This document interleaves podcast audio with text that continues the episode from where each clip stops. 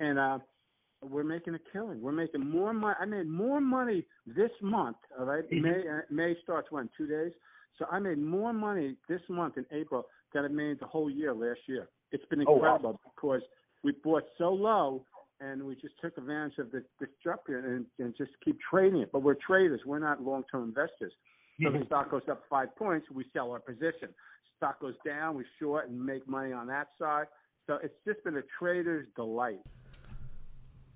Y escuchábamos a Alan Valdés, eh, socio de Silverberg Capital, asegurar que todavía observa oportunidades en la bolsa americana después de haber cerrado uno de los mejores meses de abril en más de tres décadas. Bienvenidos una semana más a Weekly Co con José Luis de Aro.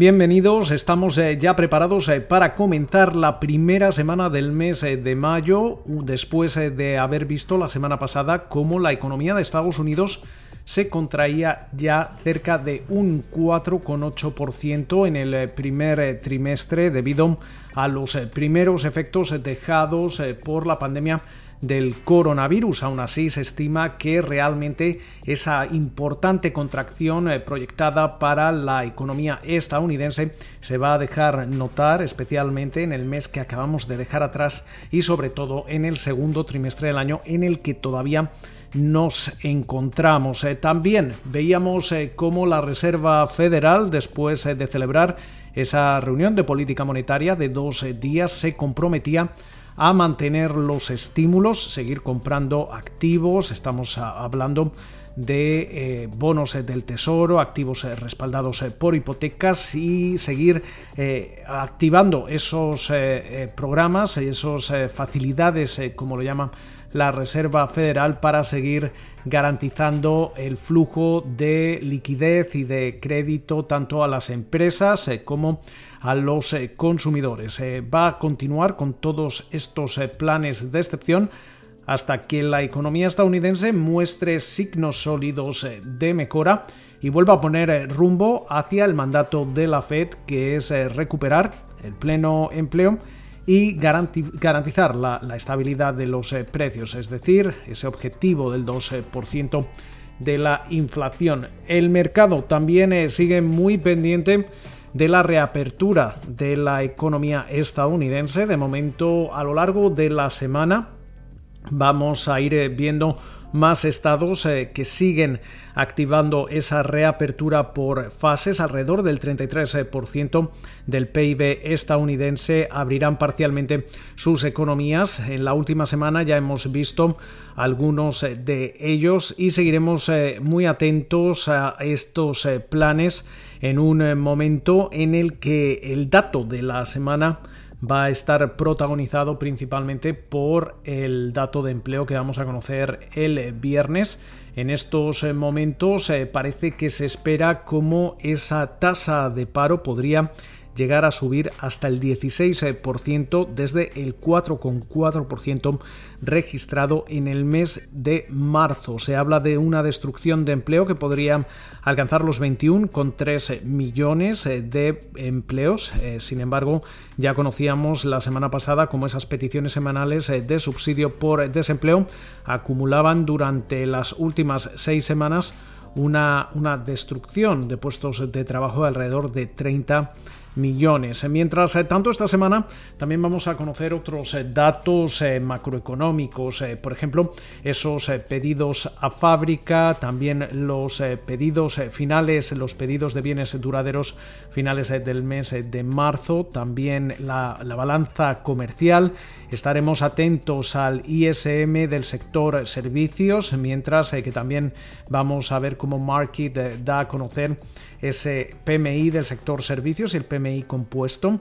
Por su parte, como cada miércoles vamos a conocer esas peticiones eh, semanales de hipotecas, mientras que también eh, conoceremos un aperitivo de lo que podría ser ese informe de empleo del eh, viernes con la publicación por parte de la gestora de nóminas ADP de la creación o destrucción, mejor dicho, de puestos de trabajo en el mes de abril. En estos momentos se proyecta que el sector privado podría haber destruido alrededor de 20,5 millones de empleos. Un día después, el jueves, vamos a, seguir muy atentos a esa cifra de las eh, peticiones semanales de subsidio por desempleo que podrían subir en otros 13 millones, mientras eh, tanto también el viernes, además eh, de eso, de ese dato, ese informe oficial de, empleo, vamos a conocer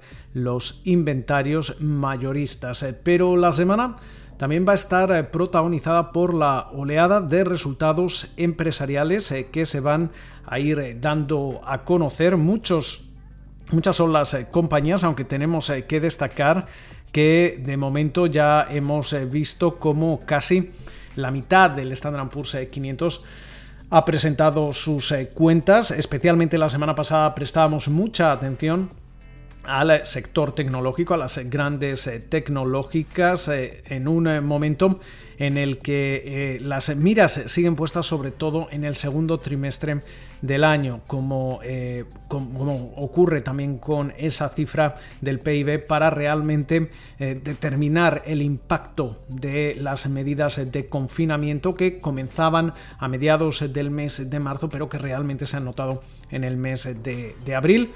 A lo largo de la, de la, semana vamos a conocer las eh, cifras de Disney, de Shake Shack, eh, una compañía además que, se vio obligada a devolver esas ayudas, ese crédito pedido a ese fondo de ayudas a las pequeñas y medianas empresas, aprobado como parte de ese estímulo fiscal. También va a presentar sus cuentas Tyson Foods, eh, eh, Beyond Meat, Pinterest, General Motors, CBS, Lyft, PayPal, Peloton, Square, Roku y Uber, entre otras. Mientras tanto, también eh, vamos a estar muy atentos a nivel internacional a los eh, distintos bancos centrales eh, que se reúnen esta semana. Entre ellos estaremos atentos al Banco de Inglaterra que lo hace el jueves, aunque en estos momentos no se espera que vaya a, mover ficha en lo que se refiere a los tipos de interés. Mientras eh, tanto, también eh, se reúne el Banco de la Reserva de Australia, que también está previsto que vaya a mantener los eh, tipos de interés sin cambios. también se reúnen esta semana el Banco Central de Noruega, que no debería mover ficha en lo que se refiere a tipos de interés y el Banco Central de la República Checa que se espera vaya a recortar los eh, tipos de interés eh, eh, cuando se reúna el, jueves. también estaremos atentos también a los bancos centrales de Brasil, de Chile y de Perú. Brasil parece que va a volver a recortar tipos. Chile podría mantener la política monetaria sin cambios y mientras eh, tanto eh, vemos eh, cómo en Perú el Banco Central podría, podría también mantener su política monetaria sin cambios. Esta semana también vamos a conocer las actas del Banco de Japón y mientras tanto también vamos a estar atentos a otros factores, especialmente vamos a, ver cómo el martes se comienzan esas negociaciones eh, que no ha descarrilado la, pandemia del coronavirus para un posible acuerdo comercial entre Estados Unidos y Reino Unido. Está previsto que eh, la secretaria de Comercio Internacional eh, Liz Truss eh, de, Reino Unido se reúna por teleconferencia con Robert Lighthizer, el representante comercial de Estados Unidos para esa primera ronda de negociaciones eh, que podría durar alrededor de dos semanas y que va a contar con la participación de, 200 individuos eh, mientras eh, que se empieza a cimentar la, la base para, como comentábamos, un posible acuerdo comercial. Con lo cual, seguiremos muy atentos sobre todo a las cifras que vayan dando a conocer las distintas eh, compañías, eh, también atentos a los datos macroeconómicos, les mantendremos eh, informados de todo ello aquí en Weekly Call con José Luis de Aro. Pasen ustedes una buena semana y nos escuchamos de nuevo en siete días.